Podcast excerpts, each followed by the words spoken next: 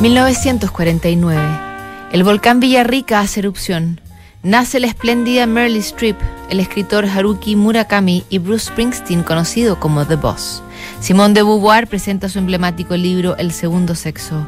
Ese mismo año, el 5 de octubre, la todavía joven y casi absolutamente desconocida escritora nacida en Filadelfia, Helen Hanf, escribe la primera carta desde Nueva York a Marx Co., una librería situada en el número 84 de Charing Cross Road, en Londres. Helen no solo es apasionada y maniática, es extravagante en su casi certeza de que los libros tienen vida propia y en sus encargos, misiones imposibles, incluso para un librero dedicado hasta la obsesión por bucear títulos perdidos. Y a esa dificultad se agregaba que la aspirante escritora neoyorquina ahora solía cuidar con incansable celo los pocos dólares que podía destinar a comprar libros. Pasan dos meses de cartas entre Hanf y uno de los dependientes de la librería que firma FPD. A él le escribe el 8 de diciembre. Señor, me parece un poco tonto seguir escribiendo señores cuando tengo ya la certeza de que una misma y única persona se está ocupando de mis cosas. El Savage Landor llegó perfectamente y se abrió al punto él solo por un diálogo romano en el que dos ciudades acaban de ser destruidas por la guerra y sus habitantes condenados a morir en cruces. Suplican a los soldados romanos que pasan que los atraviesen con sus lanzas y pongan fin a su agonía.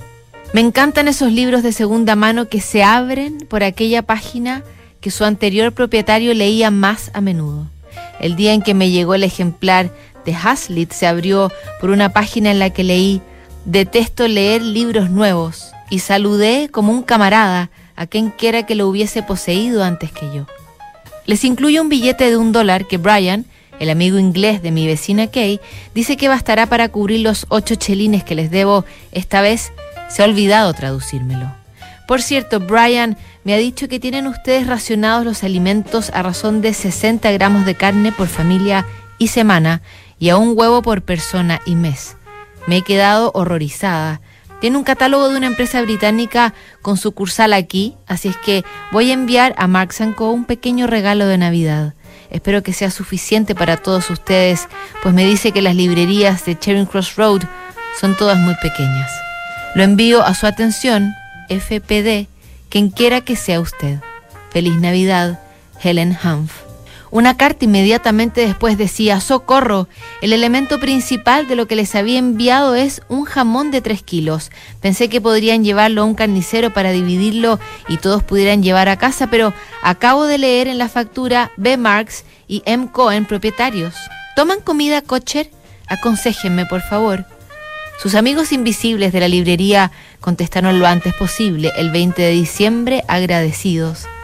Querida señorita Hanf, solo unas letras para decirle que su regalo ha llegado hoy y que su contenido se ha repartido entre el personal de la librería. Los señores Marx y Cohen han insistido en que lo dividiéramos entre nosotros sin incluir a los jefes.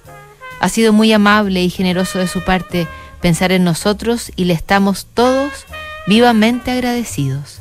Les enviaban, decía la carta, sus mejores deseos para el año 1950 y firmaba ahora sí, con nombre y apellido finalmente, Frank Dowell.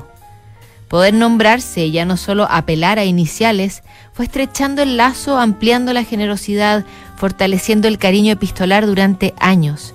El desenlace de lo sucedido en el número 84 de Charing Cross Road lo vamos a revisar mañana con otra carta a quien notable.